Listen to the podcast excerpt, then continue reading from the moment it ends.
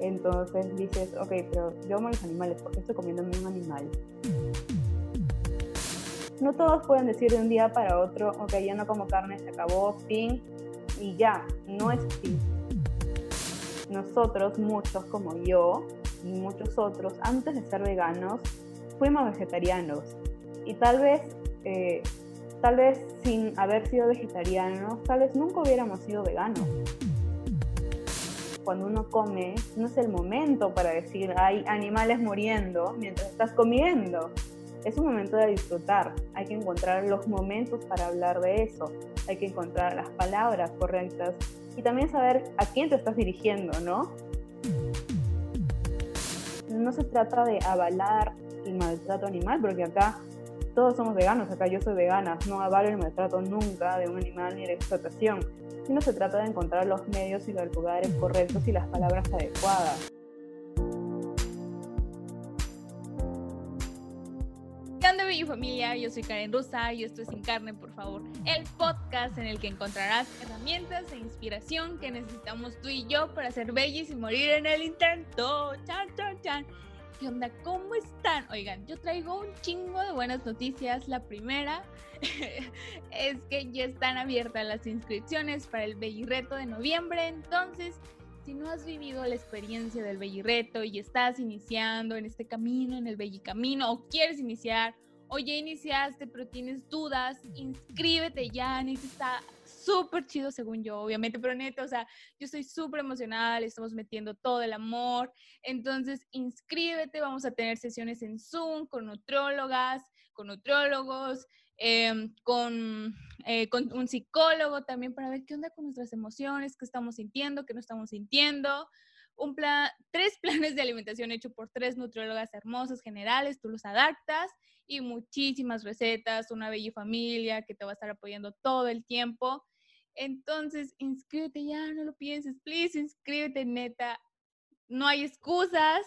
Inscríbete. Y hablando de eso también, también ando bien feliz. También es una noticia, es que también ya estamos buscando voluntarias, voluntarias, voluntarias para el Bellirreto y para Sin Carne. Ya ven que nadie puede hacer cosas solo o sola, sino necesitamos de todos para para pues, hacer esto. Entonces, si tú estás escuchando este podcast y ya eres eh, vegetariana, vegetariano o vegane, entonces acá en el link te va a aparecer un link para ver los requisitos para ser voluntaria. Hay muchísimos, muchísimas áreas en las que puedes apoyar, ya sea siendo madrina, padrino.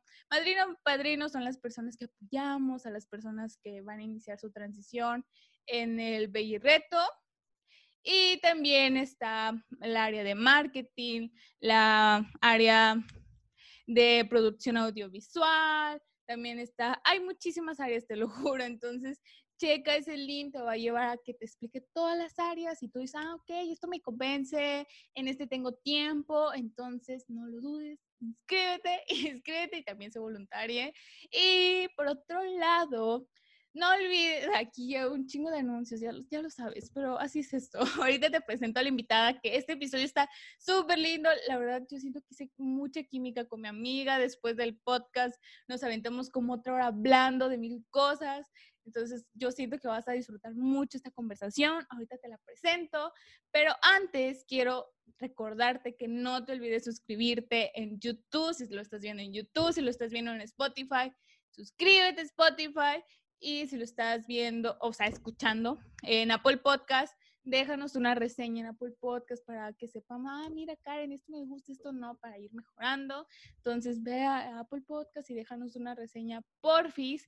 Y ya, por último, lo último que te voy a decir, después vamos a hablar al final, ya lo sabes, al final también hablamos un chorro, es que, chon, chon, chon, ya vamos a tener otro regalo para otros cuatro episodios. Ya ven que el regalo, que yo les decía que porque tú compartas este episodio en tus historias de Instagram y nos etiquetes, ya sea si lo estás viendo en YouTube, compártelo, o en la captura, o en Apple, comparte la captura en Spotify, compártelo directamente y nos etiquetas. A mí y a la madrina, a la madrina, yo pensando en las madrinas, a mí y a Juliana, eh, vas a tener la posibilidad de ganarte un recetario de una nutrióloga que estuvo en el Bellirreto, que es de Anita. Entonces, comparte el episodio para que tengas esta posibilidad. Y ahora sí, te presento a mi amiga Juliana. Este episodio va a estar súper lindo. Ella es súper chida, te lo juro, todo lo que dice. O sea, tiene como una filosofía de vida muy, muy chida que, tenemos que como comprender, escuchar y agarrarla. Ah, ok, esto sí, ok, ¿no? Entonces, espero disfrutes este episodio tanto como yo y nos escuchamos al final. ¿Qué onda, Juliana? Estoy muy feliz que estés acá, Areta. Me encanta y quiero empezar por cómo comenzaste en este camino, Juliana. ¿Cómo fue? ¿Qué pasó? Cuéntanos todo. bueno, hola Karen. Antes, gracias de verdad por invitarme. Em, bueno, yo soy Juliana, como ya saben, y tengo una cuenta en Instagram que se llama Juliana Vegana eh, y hablo de veganismo. Eh, bueno, yo empecé a ser vegana como el 2000, no me acuerdo si es 2016 o 2015, tipo a inicios, inicios de año, pero antes yo ya era vegetariana, desde inicios de 2013. O sea, fui como tres años vegetariana y pasados esos tres años me volví vegana hasta ahora, obviamente, y hasta siempre, que es la meta, ¿no? Eh, yo siempre he sido como muy amante de los animales, o sea, mucho desde chiquita eh, siempre he tenido gatitos, me acuerdo que hasta tuve tortuga, conejitos, de todo, me encantaban.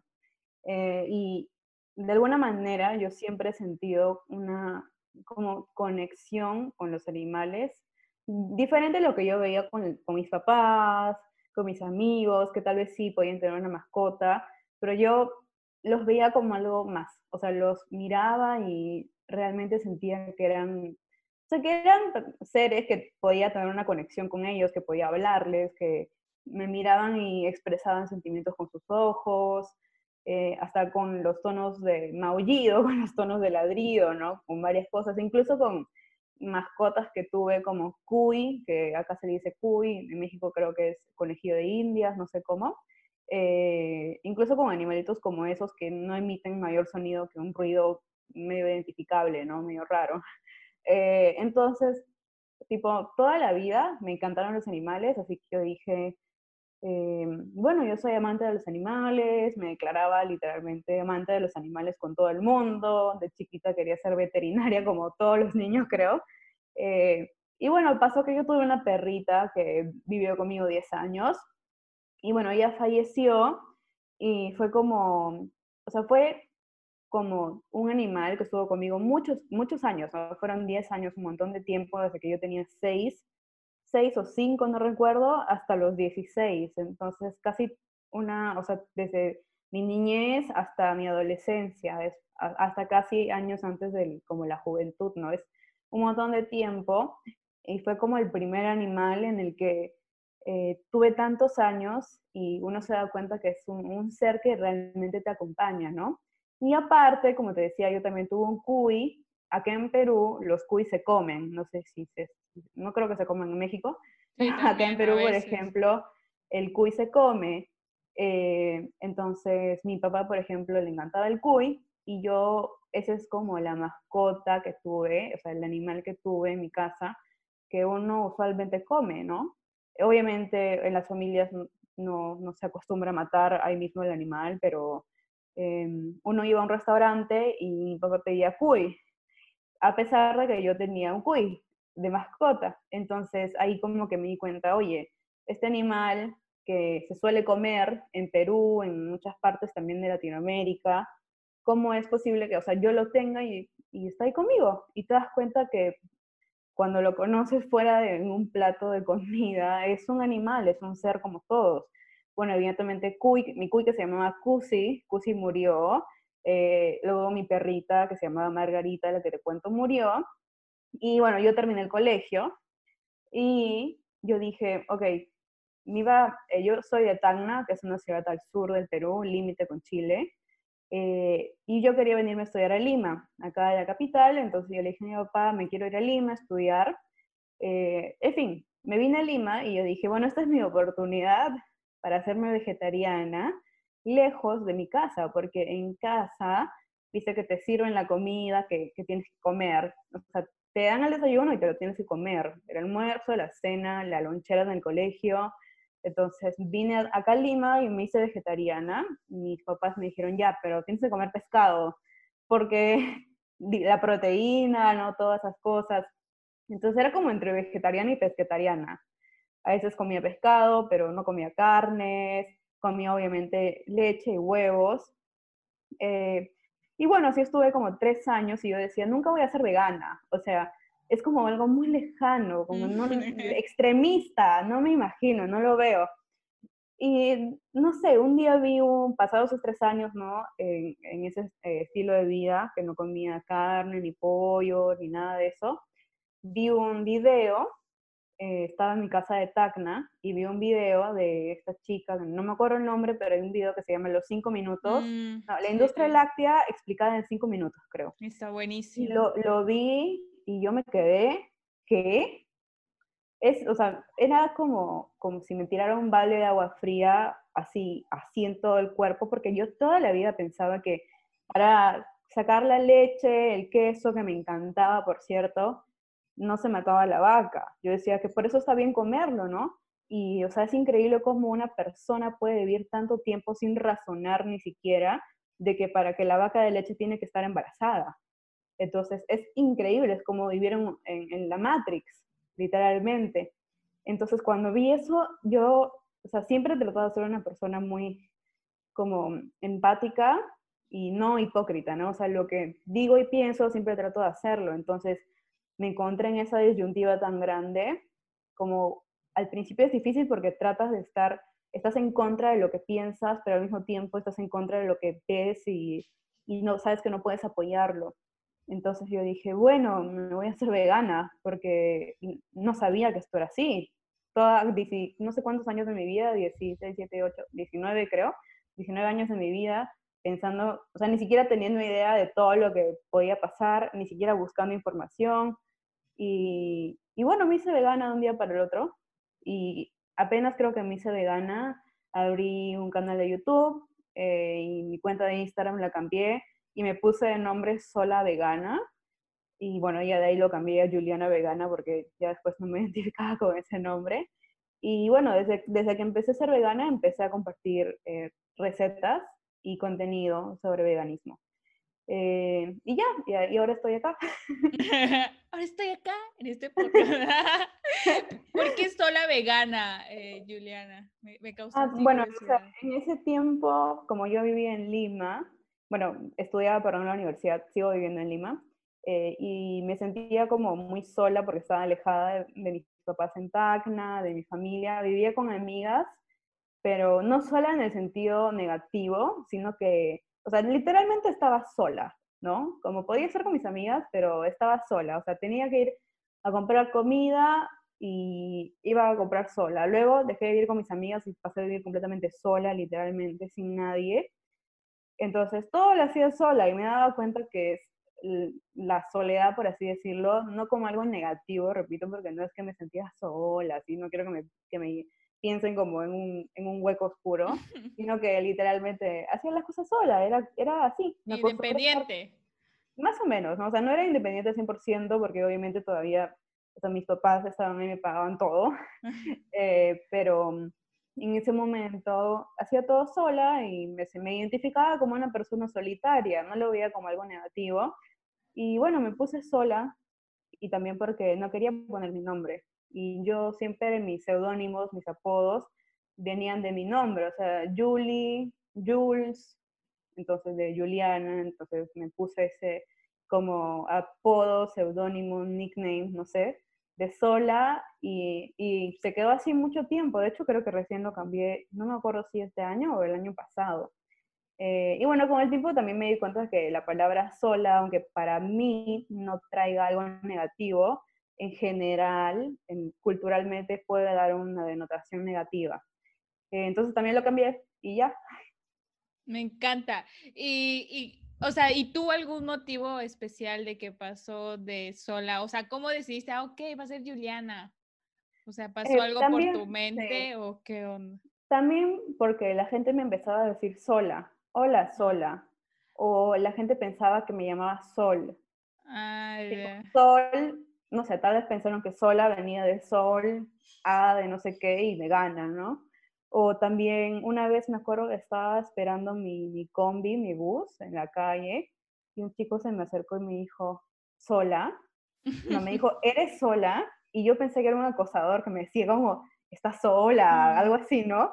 Y me asusté y no sabía qué onda porque nadie me dice sola. O sea, mis amigos me dicen Juliana, Julie, Jules, mi papá me dice Yuyu, entonces como me dijo sola y yo me asusté y luego me di cuenta como, y me dijo, ¿eres sola vegana? Como lo dijo como tres veces, la tercera me dijo, ¿eres sola vegana? Y yo, ¡ay, sí! Entonces también me dado cuenta que era algo como lo que no me identificaba y cuando la gente me decía sola no me gustaba. Y ya, pues lo cambié. Ay, que me encanta, me encanta. Entonces no te digamos sola Juliana, ok. Y, ¿y cómo fue esa conexión con los animales? Este, ¿cómo, ¿Cómo fue? O sea, ¿cómo, ¿cómo te metiste a la profundidad de decir, ah, ok, ya no quiero ser, quiero ser más congruente con lo que hago y con lo que pienso y así? o sea, cuando me hice vegetariana en el inicio, yo pensaba que eso era lo correcto, ¿no? Pensaba, no digo que los vegetarianos estén todos equivocados, porque me parece que es, es un buen primer paso y no hay que atacarlos. Es más, los necesitamos de nuestro lado. Hacen más que otra persona que no hace nada, ¿no? Pero en ese momento, desde, desde mi experiencia, yo pensaba que em, era lo mejor que podía hacer, y de alguna manera, como te digo, yo, yo siempre toda mi vida he tratado de ser lo menos doble moral posible. Entonces, siempre que si yo, por ejemplo, hago algo con lo que siempre estoy diciendo que eso no me parece, tengo un bichito en mi cabeza que no, como que me habla, me dice, a ver, o sea, todo el tiempo le doy vueltas y vueltas y pienso en eso. Entonces, como yo pensaba que eso estaba bien en el principio, eh, cuando me hice vegetariana, era porque, porque toda la vida crecí amando a los animales y cuando te das cuenta que lo que comes es un animal, entonces dices, ok, pero yo amo a los animales, ¿por qué estoy comiéndome un animal? Entonces en ese momento cuando me hice vegetariana eh, fue por eso, ¿no? Porque yo siempre tuve esa conexión. Em, no hay mucho que explicar en la conexión porque simplemente es algo que viene de sentir, no hay mucho como razonamiento en ello pero es algo con lo que yo, o sea, me daba cuenta desde siempre, como uno se compara con sus papás, con sus amigos, y se dan cuenta que por ahí, eh, tal vez si un perrito llora, hay familias que le dicen como que, oye, cállate, ¿no? en cambio, si un perrito lloraba o yo veía un perrito en la calle, le daba comida o lo acariciaba. Por ejemplo, mi mamá siempre me decía, no toques animales en la calle. Y yo iba y los tocaba, los acariciaba. Acá en Lima hay un parque que se llama el Parque Kennedy, que está lleno de gatos. Entonces, cuando, tipo, al principio, y por ahí mi mamá me visitaba acá en Lima, me decía, oye, no tengo que esos gatos cochinos, pero igual los tocaba. Entonces, es como, no sé, es como algo con lo que nací y ya. Obviamente, tampoco es como que todo el tiempo soy un caramelo con los animales, pero no sé, los entiendo y no, digamos, si veo un perrito mal o enfermo, no es que me da asco, o sea, no es como otras personas que lo van a alejar, sino voy a intentar ayudarlo hasta donde uno pueda. Y ya, pues así es como la conexión que yo siento o sentí. Eh, y bueno, eso es, lo que, eso es lo que me llevó, ¿no? A dejar la carne. No fue un tema de salud, no fue un tema de medio ambiente, fue directamente los animales. Y a veces siento que yo creo que es la, la única razón. No creo que puede ser, o sea, no creo que es la realidad de todos, porque si bien es cierto, hay muchos que se hacen veganos por el medio ambiente, por salud, qué sé yo, por muchas cosas, no está mal, pero sí creo que uno tiene que aclarar siempre que el veganismo em, se trata de los animales, ¿no? Y luego vienen muchas confusiones también por eso, ¿no? Porque la gente a veces dice, ah, yo era vegana, pero lo fui por salud y luego lo dejé porque, bueno, yo era vegana por salud, me recuperé de mi problema y ahora retomo mi alimentación, ¿no?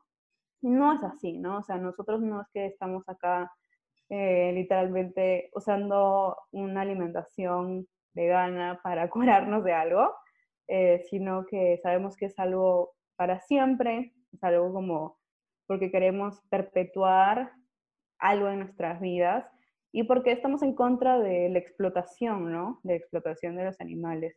Y creo que cualquier persona que sienta amor, respeto, más allá que amor, que es respeto hacia los animales, puede sentir esa conexión con ellos. Y cualquier persona que tenga ese sentimiento ya tiene lo necesario y suficiente para empezar a aprender sobre veganismo. Me encanta, Dios santo. O sea, literal, es como, yo creo que todo comienza con, con el con la conexión, luego viene el respeto y que uno empieza a, ah, ok, entonces es por esto. Pero mencionas algo también muy importante, que también cada persona como que tiene su ritmo, ¿no? Y tal vez puedes empezar siendo vegetariano y luego sigues y sigues pero la cosa acá está como, en, o sea, también vi eso mucho en, en, tu cuenta y así, de mucho de paciencia y respeto hacia las personas que aún están en el proceso y esta onda de no atacar, porque, güey, ¿quiénes somos para atacar aparte? Sí, exacto. Eh, de hecho, creo que es un tema un poco polémico a veces entre algunos grupos de veganos, o sea, no todos, pero algunos yo también, cuando empecé a ser vegana, o sea, yo no es que de un día para otro pienso así, ¿no? Uno va aprendiendo con el tiempo. Entonces, si soy vegana desde el 2016, me parece, no recuerdo la fecha exacta, pero ya son como cuatro años de aprendizaje. Y al principio sí hubieron momentos en los que yo, de pasar de ser vegetariana a vegana, es que me doy cuenta que realmente como vegetariana no hacía nada. Entonces a veces esas cosas se manifiestan con enojo hacia las personas que tal vez siguen una transición o son vegetarianas. Y no es que lo hacía siempre, pero sí hubieran veces en las que tal vez yo en mi cuenta de Facebook personal em, posteaba algunas cosas negativas o hacía un comentario negativo, incluso con mi familia, ¿no? con mis amigos. Pero cuando pasa el tiempo y digamos ya te vas volviendo una vegana vieja, aunque sé que, sé que hay veganos que son mucho más viejos que yo en cuanto a años de veganismo, o sea, cuatro años no son nada. Cuando pasa el tiempo, te das cuenta que no es la mejor técnica. O sea, hay una frase que dice, es una frase cero vegana, pero dice, se atrae más moscas con miel que con vinagre. Y aplica todo. Y muy aparte de eso, bueno, yo me especialicé en branding y, e imagen corporativa. Y en, esta especialidad uno aprende mucho sobre la imagen de las personas y de las marcas. ¿Y qué imagen da uno sobre sí mismo o sobre cualquier cosa, puede ser un movimiento, una empresa, puede afectar a cómo van a pensar de ti? Entonces, si una persona que es vegana está todo el día diciendo que ser vegetariano está mal, que los vegetarianos eh, hacen menos que cualquier persona, que ser vegetariano es lo contrario a ser vegano y se la pasa atacando a estas personas. ¿Tú crees que en algún momento estas personas vegetarianas que ya están haciendo algo, que ya han tomado una acción mayor que el resto de la población, van a querer acercarse al veganismo? No, o sea, no, sí, de, güey, me estás atacando. Claro, en cambio, si uno es eh, un poco más abierto, eh, y no se la pasa criticando, porque cuando alguien eh, dice cosas negativas todo el tiempo, literalmente, las personas se van a alejar de ti, se alejan. Si uno está todo el tiempo hablando de cosas feas, cosas negativas, insultando a las personas, literalmente la gente se aleja de ti. Y si tú estás sin nadie alrededor, ¿a quién le vas a hablar? ¿Cómo vas a hacer llegar el mensaje si no tienes un público? Es como, hacer una obra de teatro con, un auditorio vacío. No, no hay nadie que te escuche. Entonces no te sirve de nada que tengas un buen mensaje si no hay nadie que te escuche y aparte si tu mensaje está lleno de odio y cosas negativas. Yo, o sea, no es que no diga que los veganos no tenemos motivos para estar enojados, porque sí, sí es que tenemos motivos, porque sabemos que hay una explotación muy fea, es, no es algo fácil, ni es algo positivo, ni es algo bonito lo que le hacen a los animales. Pero lamentablemente nos estamos enfrentando a una situación que está tan normalizada en el mundo que es algo con lo que vamos a tener que encontrar las maneras para que esto cambie porque la comida, que es el punto más fuerte, más allá de la vestimenta, del maquillaje, de la ropa, la comida, como estábamos hablando mucho antes, está muy ligado a los sentimientos, a la cultura, a la familia.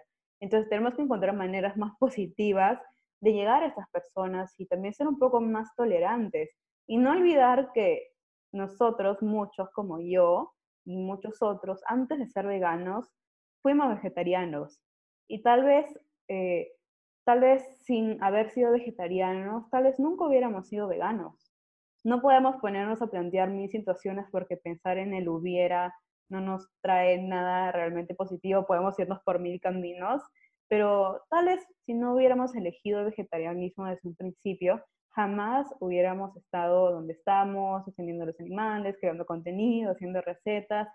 Entonces, yo prefiero desde mi cuenta, aunque me ataquen muchos, he recibido mucho hate a veces, especialmente por un post que hice, literalmente se mofaron de mí por lo que dije de los vegetarianos, que no hay que atacarlos literalmente, también como dando a entender que a veces cuando uno come, no es el momento para decir, hay animales muriendo mientras estás comiendo.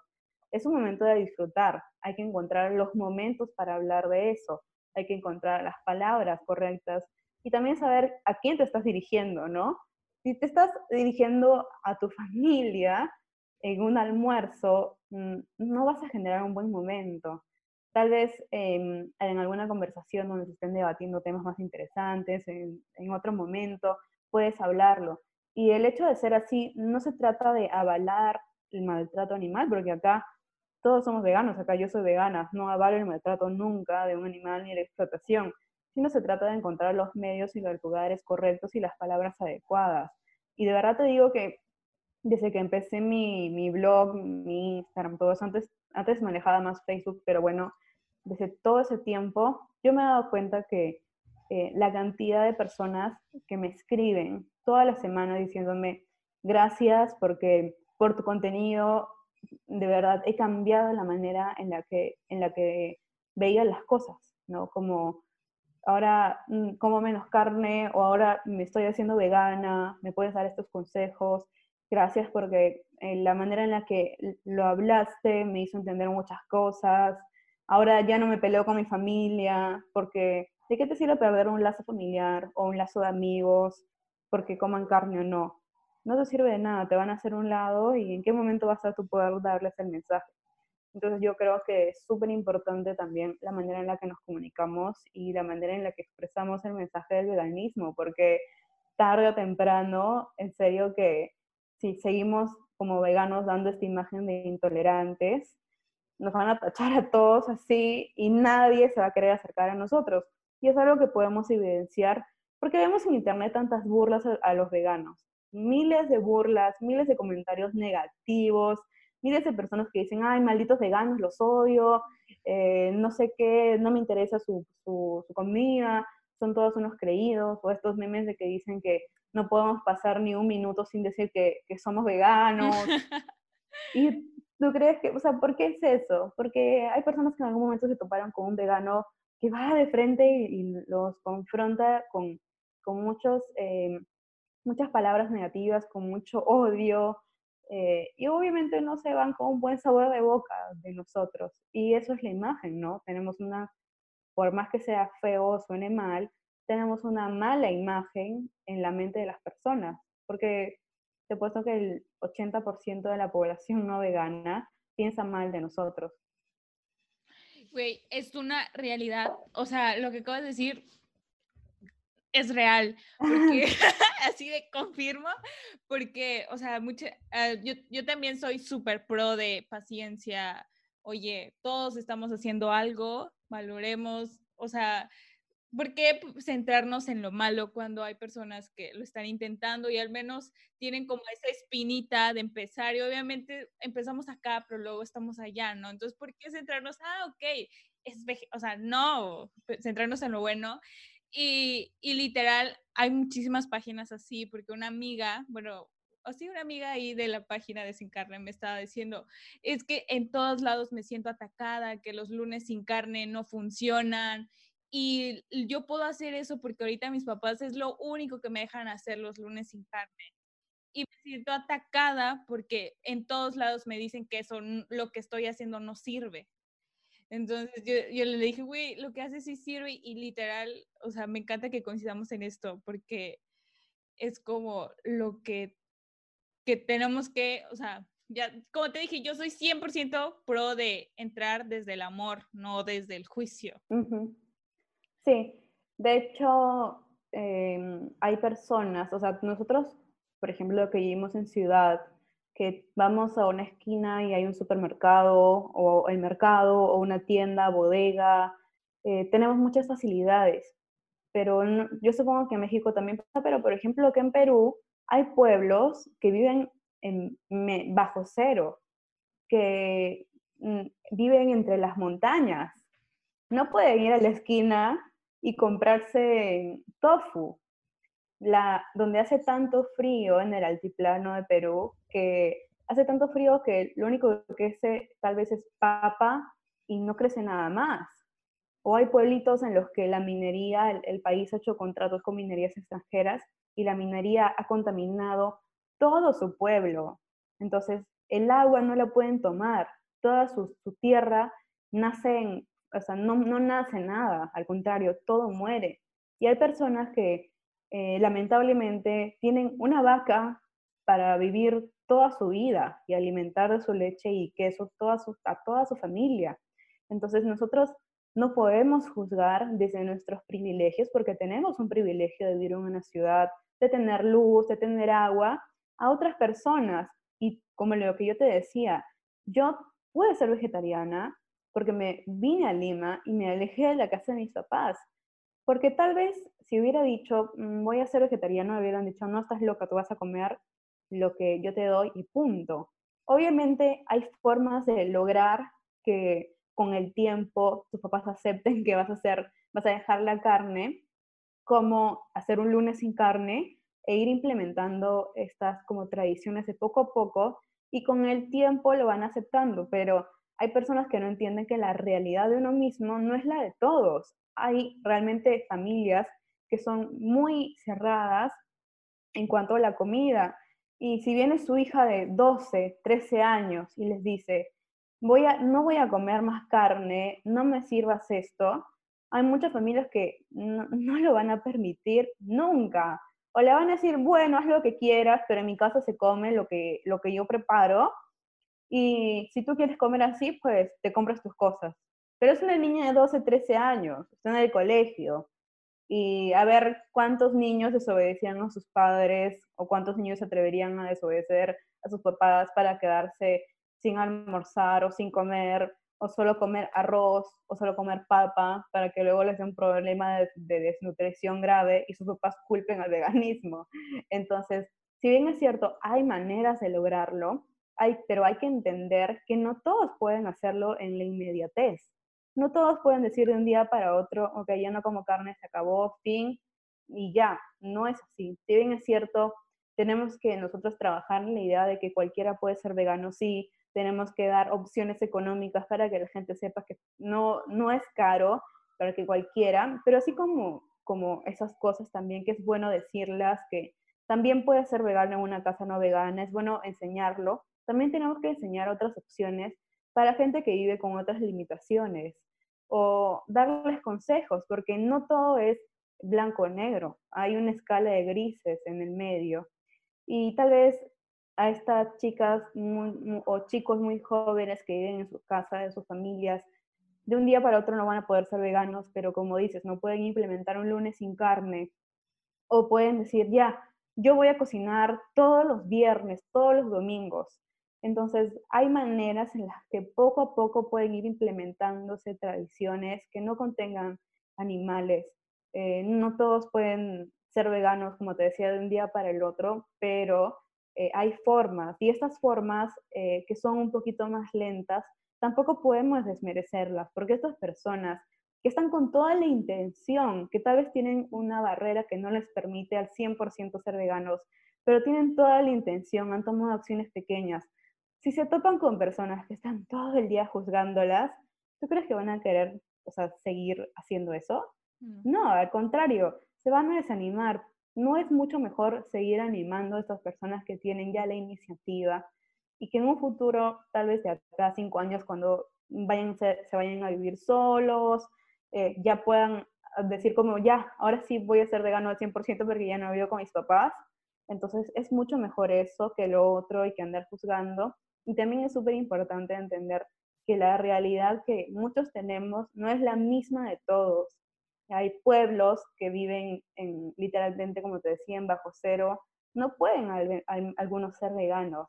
En esos pueblos, si tal vez queremos implementar el veganismo, no viene por un lado de que, ay, eres un asesino. No, tal vez viene por un lado de, ok, tenemos que crear acciones reales de cómo vamos a hacer que estas personas, primero, eh, se nutran mejor, porque son personas que, como viven bajo cero, no tienen alimentos para comer. Y el gobierno los tiene desentendidos, viven en casas que son de adobe, de barro, no tienen luz, no tienen agua. Entonces, ¿cómo podemos lograr que estas personas que viven así puedan dejar de consumir animales? No es desde el lado de que eres un asesino, es desde el lado de, oye, ¿sabes qué?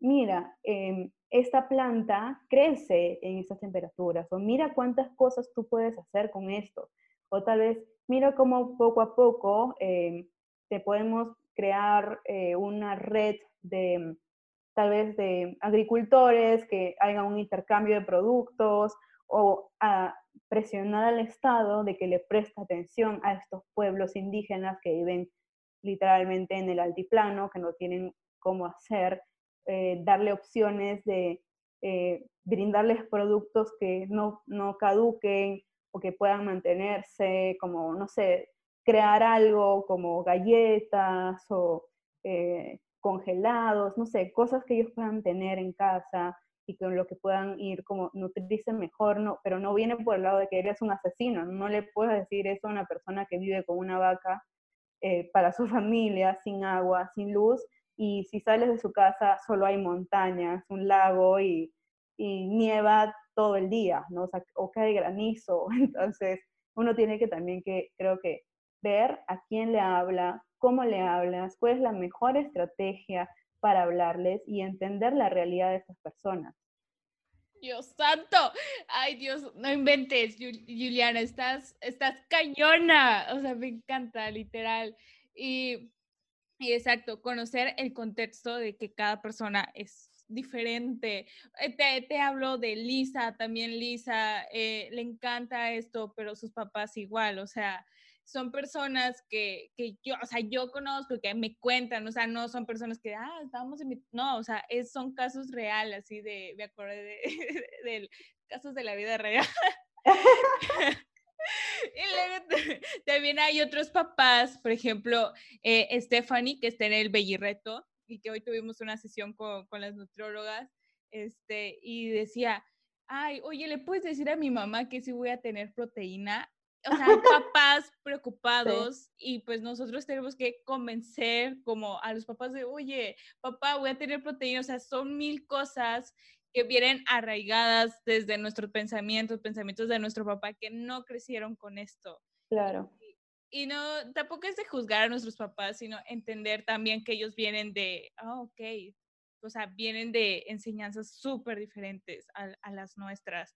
O sea, no tenían como esta, esta onda de abrir un poco más los ojos, conocer la realidad, porque muchas veces es como, no sé cómo se dice esta onda de no conocer este, o sea, ay Dios santo. Como, como cuando no conoces algo, ya sabes. Ajá, ok, después buscamos el Pero algo así. Y acá mencionas puntos chidos que, que, quiero tocar más. O sea, como, como ir al fondo, que, que mencionas mucho de, eh, bueno, primero una cosa y luego me voy a la otra. Acá, ¿cómo lidias con el hate que a veces te, te dan por subir toda esta onda? Y, a ver, mm, lo ignoro, lo ignoro y, o lo trato con respeto, porque hay muchas personas que mm, em, por ahí, ahora Instagram tiene la opción de que tú puedas ver quien comparte tu publicación en sus historias. No sé si puedes verlo tú, yo lo reviso siempre, especialmente en el post que te digo que hice una colaboración con una amiga que es ilustradora y ella es vegetariana. Y quisimos hacer un post desde ambos puntos de vista de cómo era que ella me decía algo como en la ilustración, eh, oye, ¿no te incomoda si me pongo queso en mi pasta? Y yo le decía, como no te preocupes, hace tiempo aprendí a no juzgar, eh, o sea, no atacar a los vegetarianos. Y ella me decía, eh, sí, porque muchos me han atacado, no sé qué. Y yo le respondía algo como, sí, entendí que eso está mal, antes yo también lo hacía. Y al final con una conclusión de decir como, no está bien atacarlos, los necesitamos de nuestro lado, no tenemos que alejarlos. Ese post fue como una batalla de guerra en mi Instagram. Probablemente fue el post más polémico del año de, en la comunidad vegana en Instagram en mi país o en mi ciudad. O sea, fue muy fuerte que yo tuve que hacer un video respuesta porque muchos me dijeron eh, que estaba avalando la explotación animal, cuando no, no lo estaba haciendo. Y hice un post de respuesta mostrando sus comentarios, un video mostrando los comentarios que me pusieron y luego mostrando todas las cosas que yo he hecho por los animales. Eh, mi manera de activar, de alguna manera, por así decirlo, tal vez no sea en la calle, pero lo hago desde las redes. Entonces, en ese post de video, era un video, yo puse las cosas que hago. O sea, yo tengo, tengo videos hablando sobre la explotación animal, tengo ilustraciones hablando sobre la explotación animal. Eh, he apoyado activistas con la marca vegana que tengo con, una amiga. Eh, eh, y bueno, tengo un montón de recetas, un montón de recetas en mi cuenta y también en mi canal de YouTube que está medio olvidado, pero entonces yo tomo acción y yo me pregunto y les pregunto a ellos, y si alguno está escuchando, ¿por qué gastan la energía en atacarme a mí que soy vegana y no gastan esa misma energía en usarla para contribuir al veganismo y educar a las personas no veganas para que se vuelvan veganas o porque no usan esa energía en no atacar necesariamente, pero bueno, no digo que esté mal, pero a realmente maltratadores animales, ¿no? O sea, porque no usan esa energía y ese odio a mí hacia alguien que realmente lo merece, tal vez como gente que maltrata animales, mata perros, mata gatos, qué sé yo, esas cosas, ¿no? Y bueno, cuando me dejaban comentarios negativos o yo revisaba esto que te decía, que me, el, compartían mi historia con comentarios negativos o algo así, em, primero aprendí que eh, tengo que, o sea, no, está, no es que esté mal quedarse callada, pero a veces ignorar es mejor porque seguirle el, el pie a esto te trae una, o sea, es como una cadena que nunca termina. Y yo me he dado cuenta porque esos comentarios en ese post no, era, no era, eran de nunca terminar. Miles de peleas en el post, entre gente que yo ni conocía, que se peleaban, que no sé qué cosa, cosas que me decían a mí, se metía otro, me defendían. Yo creo que no, no respondí ningún comentario, creo, en ese post negativo. No respondí nada de lo negativo porque preparé mi respuesta en un video, ¿no? Eh, y luego eh, el tema de eh, si vas a responder, hacerlo con respeto, porque hay personas que faltan al respeto y si tú le sigues el juego, para empezar, desde que alguien te falte respeto por cualquier cosa, tú ya no, yo creo que pierden por completo, digamos, no sé qué palabra usar, pero ya pierden eh, la oportunidad de que tú les des otra oportunidad literalmente para conversar si te dice, bueno, si esa es tu opinión, entonces, ¿sabes qué? ¿Por qué no debatimos? No, no voy a debatir contigo porque me has faltado el respeto, porque yo sé cómo eres, ya sé lo que voy. Entonces, está bien también uno mismo ponerse sus límites, pero también está bien saber cuándo parar el tema, cuándo parar ese tren que nunca para de comentarios. Hubo un momento que yo tuve que desactivar los comentarios de ese post para que la gente ya deje de pelearse inmediatamente cuando desactiva los comentarios, todas las notificaciones que le llegaron a esas personas de ese post ya no les llegan, se desaparecen. Lo desactivé como dos días para parar un poco la tensión que había. Y por ahí una persona más como que hizo algo más de eso y yo simplemente lo ignoré por completo porque si le doy mi atención voy a hacer crecer mucho más ese mensaje que yo no estoy apoyando. Entonces al principio a veces te duele cuando te dicen cosas feas, al principio te puede molestar, te puede incomodar o incluso te puede hacer dudar sobre las cosas que tú piensas, pero con el tiempo te vas acostumbrando.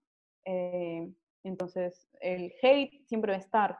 Y yo siempre lo digo y lo veo mucho, no solo en, mi cuenta como veganismo, sino por ahí también en TikTok, que yo hago TikToks con el estudio de branding que tengo. Entonces, Em, la gente que te critica, sea para veganismo o para cualquier cosa en tu trabajo, en el colegio, en la universidad, la gente que te critica, cuando tú entras a su perfil, no hacen nada, no tienen nada de lo que predican. Por ejemplo, estas personas que me dicen, ay, que hablas eh, piedras, que lo que tú haces es avalar la explotación animal, entras a su perfil y por ahí mm, tal vez todo es odio y no tienen llegada con la gente o no tienen nada en su perfil o gente que critica tu trabajo, tal vez en algún momento entras y no hacen nada, entonces los que siempre están criticando y lanzándote odio, o, o una que se quieren colgar de la atención que tú estás generando,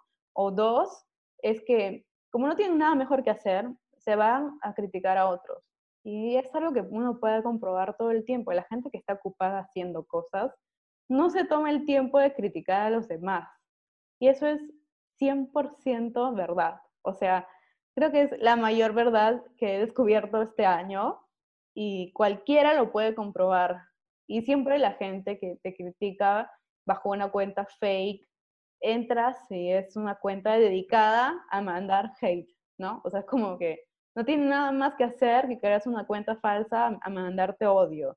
Y bueno, o sea, como te digo, lo ignoro o, uno, o sé hasta qué momento responder y ya, pero nunca permito que toda mi atención se vaya hacia ese punto.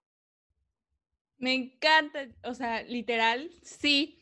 Aquí viene un punto eh, que yo siento de que saber qué batallas luchar, ¿no? O sea, en qué vamos a gastar la energía literal, lo que estás diciendo, y también a veces, bueno, yo voy a compartir lo que yo a veces hago, es que cuando veo un comentario que siento que el comentario está respetuoso, ¿no? Que nada más te comentan así como desde, ah, dudando, pero ¿por qué esto? Por ejemplo, la otra vez este, fue de un mensaje como, pero Dios trajo a los animales, entonces yo, yo dije, ah, pues este comentario no se ve que me que quiera atacar como tal, sino tal vez no conocen como otros puntos de vista, entonces tal vez no sé, no sé, no se han informado bien. Y lo que yo hago, tal vez ya, no sé, no sé si está bien o no, pero es que les mando un audio y les explico más o menos, ¿no? Así súper buena onda de, oye, es que sabes qué, eh, tal cosa y tal cosa, y te juro que te responden, o sea, de buena forma y te dicen, oye, no inventes, no había pensado eso y como que saber diferenciar en, en, qué batallas luchar, con quién sí, de, ah, ok, y de pronto esas personas ya, ya empiezan como a, ah, no manches, también por este punto iba, ¿no? me, entonces me encanta ahora. ¿Cómo? Aquí ya tengo el otro puntillo que es que los anoté porque luego yo me olvido. Pero a ver, entonces, ¿cómo encontramos las palabras correctas este, Juliana en diferentes situaciones, en esta onda como de activismo, o sea, literal que hay diferentes tipos de activismo, como mencionas, que también ese punto me encanta, Dios. Yo aquí 100% enamorada, que hay diferentes tipos de activismo que hacemos y todos son válidos, todos están bien, como expresamos el amor de diferente forma, es igual acá, diferentes tipos de activismo, diferentes tipos de amor. Entonces, pero cómo encontramos como las palabras correctas y cómo las hablamos y cómo nos dirigimos. Sí. Es, es un poco complicado y creo que es algo con lo que uno no puede, no, o sea, no puedo decir es de esta manera, sino creo que para poder encontrarlas simplemente tienes que hablar y fallar. obviamente sería lindo que haya un manual que te diga cómo hablarle a cada tipo de persona. El único consejo que yo puedo dar es, eh, y a mí también me ha pasado que he usado las palabras incorrectas, no necesariamente con el tema de insultar o mandar odio, sino que tal vez pongo una palabra que para mí significa, ya engloba todo lo que quiero decir, y otros me dicen, ah, pero te faltó decir esto. Por ejemplo, no sé, eh, si yo digo em, el tema de maltrato en vez de explotación, ¿no? Eh, y para mí maltrato en mi mente vegana ya significa toda la explotación, pero para una persona que tal vez eh, cría gallinas, dice, bueno, entonces si yo no maltrato a mis gallinas está bien, porque no las maltrato, pero igual las mato, ¿no? Entonces hay como muchas formas en las que uno puede comunicar, pero al mismo tiempo puede eh, ir aprendiendo tal vez una palabra que englobe mejor, la manera en la que podamos hablar, pero no hay, mm, yo no encuentro que haya una manera exacta en la cual podamos encontrar estas palabras, más allá de siempre intentar pensar muy bien. O sea, a veces cuando vamos a responder algo en cualquier situación, no tenemos mucho tiempo, ¿no? O sea, estamos en una conversación por ahí, hablando normal, todos apasionados, conversando. Em, pero siempre intento que, así como somos veganos por empatía, también hay que tener empatía con las personas, con los humanos, que, con los que hablamos. Y hay una frase que me encanta, no me acuerdo exactamente cómo es, pero dice algo como, la gente, o sea, las personas no, no se van a acordar de las cosas que les dijiste, se van a acordar de cómo los hiciste sentir. Y eso es muy cierto. La gente, más allá de las palabras que usaste, porque para ti tal vez puede ser una palabra regular, pero para el otro puede ser algo malo, eh, no, se van a, o sea, no se van a acordar de la palabra, sino del sentimiento que le generaste. Me acuerdo que cuando estaba en Barcelona, yo vivía con un montón de roomies y uno de ellos era ucraniano eh, y pescaba, pescaba y, y, una vez fue con, yo estaba en la cocina él y yo entré y le dije, ¿qué, qué tienes ahí? Y yo no sabía que tenía un pescado, un, un pez muerto. Era enorme el pez. Y estaba como, como escurriéndolo y cuando lo vi me asusté por, no, o sea, por el impacto que me generó después de tanto tiempo ver un animal muerto.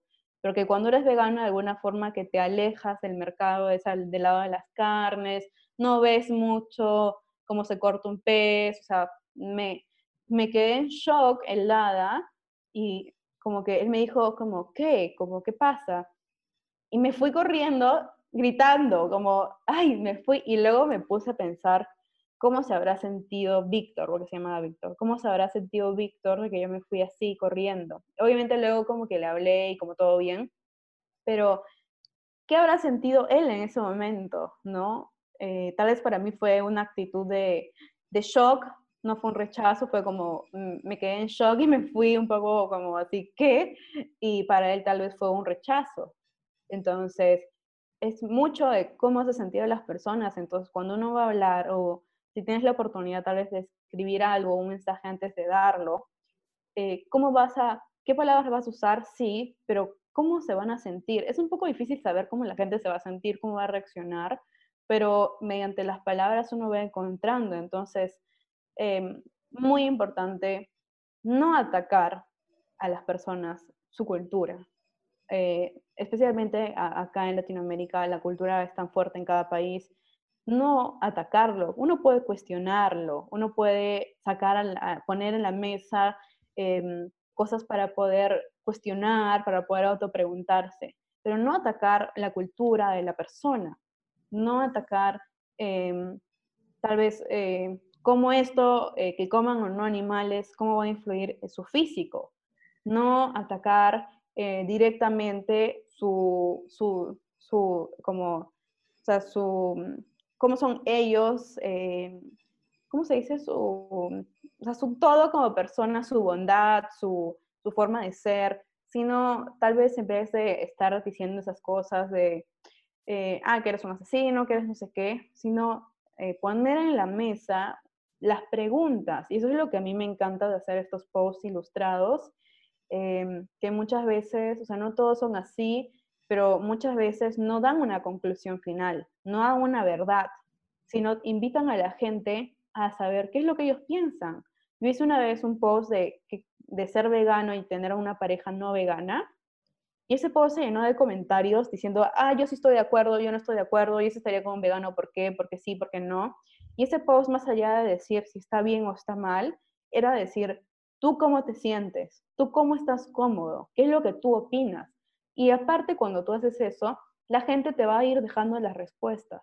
La gente te va a decir, esto está mal por tales motivos. Y tal vez tú lo lees y dices, oye, tiene razón, no está tan bien o tal vez tú eres la experiencia de una persona y dices, oye, ¿sabes qué? Sí puede funcionar, pero el punto está en, especialmente en un tema tan delicado como el veganismo, que eh, afecta a temas que uno los tiene muy interiorizados, como te digo, la cultura, la comida, el maquillaje, la forma de vestir, está bueno abrir un debate respetuoso en vez de dar una, un ultimátum eh, que ataca, ¿no? Eso no quiere decir lo que estoy diciendo, que no podemos, o sea, nosotros no podemos tampoco hacernos vista gorda ante el maltrato y la explotación animal, o sea, esto no tiene nada que ver con eso, todos estamos en contra de eso y todos luchamos para que se detenga, pero hay formas de poder hablar para iniciar un debate, y cuando uno inicia un debate respetuoso, te juro que uno aprende mucho y la gente se empieza a responder entre sí,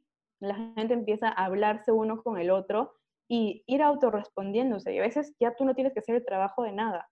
La gente empieza ahí a, a dar su opinión, a intercambiar posturas.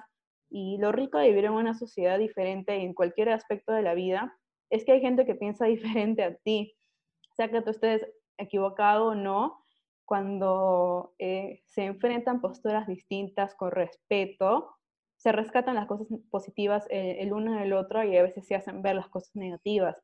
Y si no nos ponemos, y no nos enfrentamos, no debatimos eh, opiniones diferentes, literalmente nunca vamos a crecer porque vamos a siempre pensar en una misma sola cosa y nunca vamos a poder ver ese otro lado de la moneda, que a veces es positivo verlo para poder también analizarlo. Sí, me encanta. Ay, Dios santo. Yo soy un constante, me encanta. Exacto, de cuestionarse qué onda, porque abrimos también nuestro panorama, panorama súper chido de, ah, ok, hay más posturas. Y obviamente también como entender a las personas que, porque también, o sea, literal todos pasamos también como cuando empezamos en el, esta onda de atacar, porque a mí me pasó, tú contaste que te pasó, entonces es un constante que a veces todos pasamos por eso y está bien, es un proceso en que después, como dices, vamos, no sé, madurando, viendo más posturas, y decimos, ah, ok, aquí hay otro camino. Entonces, y pensar que, que podemos entrar de, de otra forma. Me encanta. Y ahora voy a pasar a las preguntas finales. Me encanta ya, me encanta platicar acá, Dios santo, pero vamos a pasar a las preguntas finales. Estas preguntas tú me contestas, yo voy a la otra y así constantemente. Sale cortas, largas, como tú quieras. Nada más son respuestas, no hay correctas, no hay incorrectas, solo son respuestas. Pensamos, ¿cuál es el mejor belli consejo que te dieron o que te han dado o que has escuchado? Wow. ¿Ves? Eh, no lo sé, ay, no sé. Eh, eh, tal vez el. bueno, el mejor, como te digo, es el que, del que estamos hablando todo el tiempo, es no atacar y entender las circunstancias. Creo que más que no atacar, entender las circunstancias para llegar a las personas, digamos, que no son vegetarianas, que no son veganas. Ese es el mejor. Sé que no tiene mucho que ver, hablando estrictamente de veganismo, no sé, no sé si se puede llamar consejo, tal vez un consejo más de vida, pero creo que es ese, entender las circunstancias de todos y que no todos somos iguales en absoluto, todos somos completamente o seres únicos y con em, contextos diferentes. Creo que, creo que sería ese más que nada. Ok, me encanta. Sí, es válido, amiga. Aquí todo es válido, no te me preocupes. Ahora, ¿cuál es eh, el peor belli consejo que te dieron o has escuchado? Aquí la, la contraste. el peor, creo que el peor que he visto, o sea, así en tipo en redes, en comentarios, es este que dice em, que los especistas, o sea, como que que te alejes de, la gente que no piense como tú, como que los especistas, que los carnacas, eh, así sea tu familia o tu hermano, que no, que no merecen el respeto, como, como estas personas que, te, que le comentan ahí a las personas, a la gente que está ahí tratando de ser vegetariano, tratando de ser vegano, que, que su familia no vale la pena, que se alejen de su familia, que se alejen de sus amigos. Sí, hay momentos en los que uno tal vez tiene que alejarse, pero no me parece un buen consejo en lo absoluto para la gente que es vegetariana y pasa, o vegana y pasa momentos em, tal vez por ahí que no lo entienden o con amistades que no los, no sé, no los comprenden, eh, son cerrados, pero no me parece que sea como un buen consejo alejarse al 100% de tu familia, que hay veganos que lo hacen. Entiendo que hay familias tóxicas, pero no por el simple hecho de que coman carne ellos, no creo que sea un buen consejo jamás, por eso nada más, que te alejes de, de tu familia, o sea, no me parece. Y eso es como lo peor que he visto en redes sociales. No, sí, o sea, confirmo total, porque no porque comas carne, o sea, no te hace completamente una persona diferente, o sea, una, una mala persona, sino a veces no sabemos lo que hay detrás de lo que comes. Entonces, como que, ah, o sea, no, no centrarnos como en que, ah, es mala persona por comer carne, pues no. Ahora, ¿cuál es, em, a ver, cuál es la peor compra que has hecho? Ay, em, la peor compra cuando no sabía para, o sea, no sabía la diferencia entre, entre los tipos de tofu. la peor fue el tofu de seda, porque el tofu de seda, el silicon tofu es diferente al tofu normal, y fue la peor. O sea, es un tofu que se deshace, que no es como para freír. Eso fue lo peor. Y si alguien escucha, no lo use para freír, no lo use para meter al horno, porque se deshace, es como una gelatina. Entonces, el tofu de seda, úsenlo para cremas, para licuar en jugos, smoothies, pero no lo usen para, para comer sólidos. Sí, la neta el tofu tiene como una magia bien extraña que, o sea, la primera vez que, que o sea, si no lo sabemos cocinar, la neta quedas con una decepción de, güey, qué pedo, ya, ya no quiero más. Sí, o sí, o sí, si no sabes que hay diferentes tipos de tofu, ¿no? Hay diferentes. Y muchos, por ejemplo, que son no veganos y quieren empezar, he visto muchos casos que compran el tofu de seda pensando que ese es el tofu regular y dicen, ah, ¿qué es esto? ¿Cómo, ¿Cómo comen esto? Pero es que no están comiendo el tofu normal, están comiendo el tofu de seda. Entonces, creo que es súper importante porque luego lo ven y dicen, no, nunca más como tofu y, y, empiezan a decir que todo es feo, pero es porque no saben, ¿no? Que hay, que hay, diferentes tipos, literalmente, y el tofu de seda es, es una gelatina, o sea, es una gelatina literalmente este tipo de tofu. Y acá en Lima eh, lo encuentras en supermercados, en biomarkets, casi en todos lados. Entonces, entonces la gente lo compra y, y, lo abre y se cae y se deshace. Y dicen, ¿qué es esto? ¿No? Quedaste 8 soles en 200 gramos. Y es muy chistoso, ¿no? Si no compren tofu de seda cuando, cuando están iniciando, sepan diferenciar. Ese, ese es un buen consejo. Me encanta. Ahora, ¿cuál es una bella opinión que poca gente comparte contigo? Mm, no lo sé. Qué difícil, qué difícil. Estas preguntas que te hacen así pensar realmente. es que son de examen. Puede ser bueno en el tema de que los vegetarianos no son el enemigo, no son para nada el enemigo y que no todos tenemos una misma forma de activar. Muchas personas piensan que sí o sí tienes que salir a las calles, tienes que estar en Anonymous for the Voiceless o en Animal Safe Movement, creo, pero no es, no es para todos y el hecho de que hagas también cosas desde casa no te hace menos tal vez activista que una persona que, vaya a, a, las calles, ¿no? Que también es algo positivo. Pero sí creo que esas dos cosas, ¿no? Que el vegetariano no es el enemigo, en general, que nadie es el enemigo en general, Em, obviamente hay gente mala, sí, no lo vamos a negar, hay gente que es lo peor, una basura, sí, obviamente, pero mm, tratando a la gente como enemigo no, no vamos a llegar a nada y que no todos eh, pensemos igual en la manera en la que hacemos llegar el mensaje.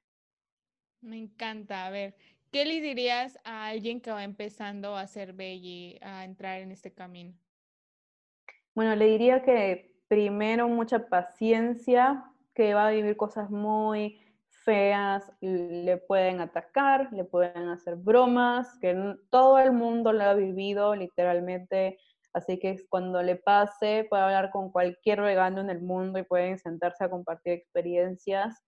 Em, que tenga mucha paciencia en la cocina especialmente, que no es que de un día para el otro aprendes a imitar los sabores que comías antes, es un proceso que puede ser largo o corto eh, y que realmente no se desanimen nunca, que vayan al nutricionista, por favor, si no saben nada, que vayan al nutricionista y que vean mucho YouTube e Instagram porque ahora literalmente está lleno de recetas, lleno de videos, lleno de consejos, buscas la palabra vegano en internet y te sale un sinfín de cosas. Y siempre que vean algo negativo sobre el veganismo, siempre busquen fuentes, siempre infórmense y busquen una segunda opinión sobre todo, porque así como encontramos mil recetas mil cosas bonitas, también vamos a encontrar mil cosas que no, como que, que nos van a decir, oye, está mal lo que estás haciendo, ¿no? Eh, y creo que eso, mucha paciencia más que nada. Paciencia, paciencia y paciencia eh, y literalmente vas a ir avanzando y cuando volteas hacia atrás te das cuenta que ya pasaron tantos años y, y te acostumbras al 100%. O sea, te acostumbras y llega a ser raro ver un pedazo de carne o un hueso en un plato. O sea, ya es como, se vuelve tu normalidad ser vegano. Entonces, va a llegar el momento en el que no va a haber ninguna duda, ninguna incomodidad y va a ser tu normalidad pero para que eso pase tienes que aprender muchas cosas. Así que nada, o sea, que no miren atrás y que si se equivocan una vez, si caen una vez, que por ahí comieron huevo, por ahí comieron un pan que tenía leche, no pasa nada, sigan siendo veganos. No es que comieron algo con leche y ya se arruinó todo, no, no es así. Entonces, nada, paciencia y, seguir adelante, no, tropezar con, nada y eh, si se caen, se levantan. Me encanta, sí, porque si nos hubiéramos quedado en el ah, güey, comí una hamburguesa, o sea, no está, bueno, a mí me pasó, entonces no estaría acá. Si hubiera dicho, ay, comí una hamburguesa, soy la peor persona del mundo. No, o sea, tú sigue, avanza, no pasa nada. Ahora, última pregunta, Juliana, prepárate. ¿ah?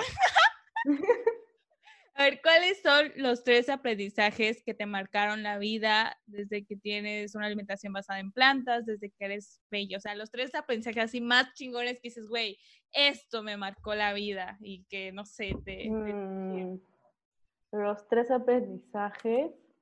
Mm, primero, que todo se puede veganizar. Eso es eh, un, uno básico. Todo, todo se puede veganizar. Em, hay cosas que son más difíciles que otras, pero todo literalmente, creo que no he encontrado nada que no puedas hacerlo una versión vegana. Por ahí siempre van a haber cosas medias difíciles, pero que tal vez es algo como que, bueno, ¿qué importa? No importa si es vegano o no. Pero eso, primero todo se puede veganizar, es la mayor lección de cocina vegana que te puedo dar así a la persona que me está escuchando, así que no se preocupen por eso. Eh, siempre van a encontrar una opción, así que ahí todo bien. Eh, y en la cocina experimentando se logran cosas increíbles. Así que eso. Eh, la segunda es, em, es mucho mejor para ti y para todo el movimiento que seas un vegano em, buena onda, digamos, un vegano abierto, y eso te va a traer muchas cosas positivas si vas a estar todo el tiempo de mente cerrada, eh, juzgando a todos, eh, no, vas a, vas a pasarla mal. Te lo digo de verdad, em, porque cuando tú te cierras o empiezas con, con ataques o con odio, el otro te va a responder de la misma manera. Así que sé siempre abierto a todo y no hay, no, o sea, no hay nada más bonito que a pesar de que tú seas vegano, la gente te empieza a tener consideración. Te invitan a una fiesta de tus amigos y te dicen, oye, hice esta, estos sándwiches de palta, bueno, aguacate, palta, porque eh, sé que eres vegano.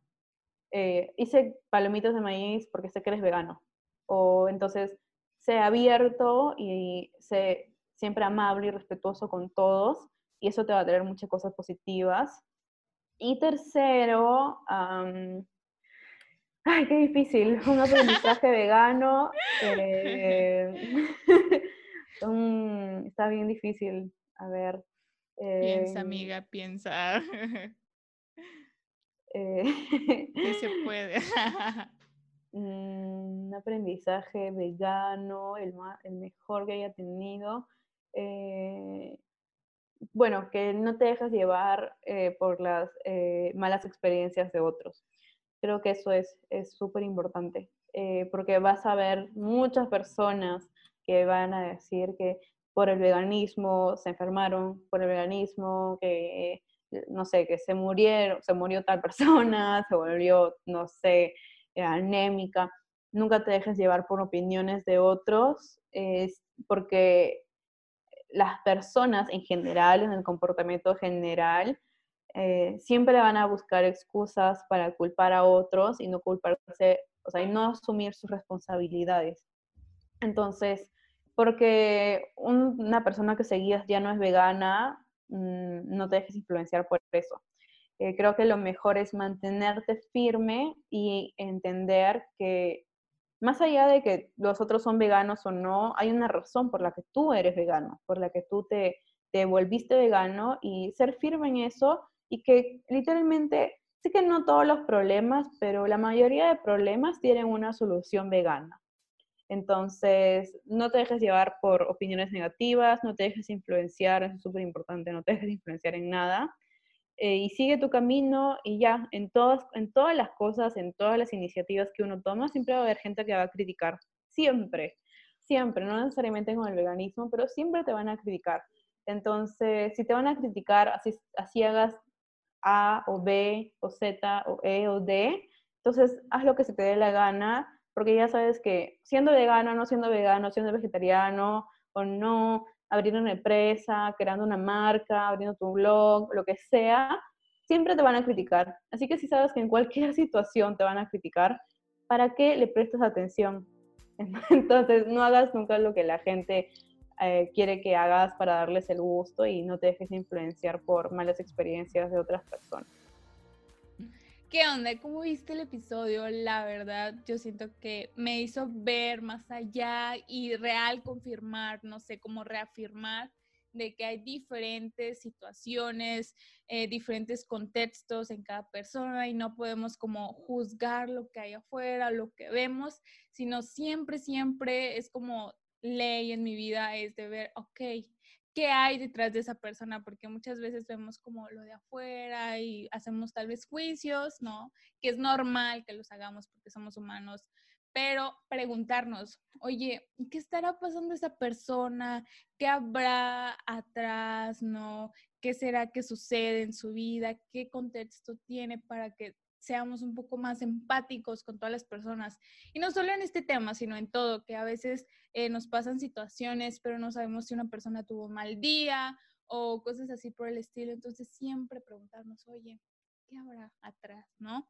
Y ahora, no pasando a otros temas, aquí estamos en live en Instagram, como ya saben, siempre hacemos el detrás del intro en Instagram, a veces se traban Pero aquí estamos en Instagram, de verdad, muchísimas gracias a las personas que andan acá, Ne y a Fer. Ay, aquí andan las madrinas, madrinas, las amo.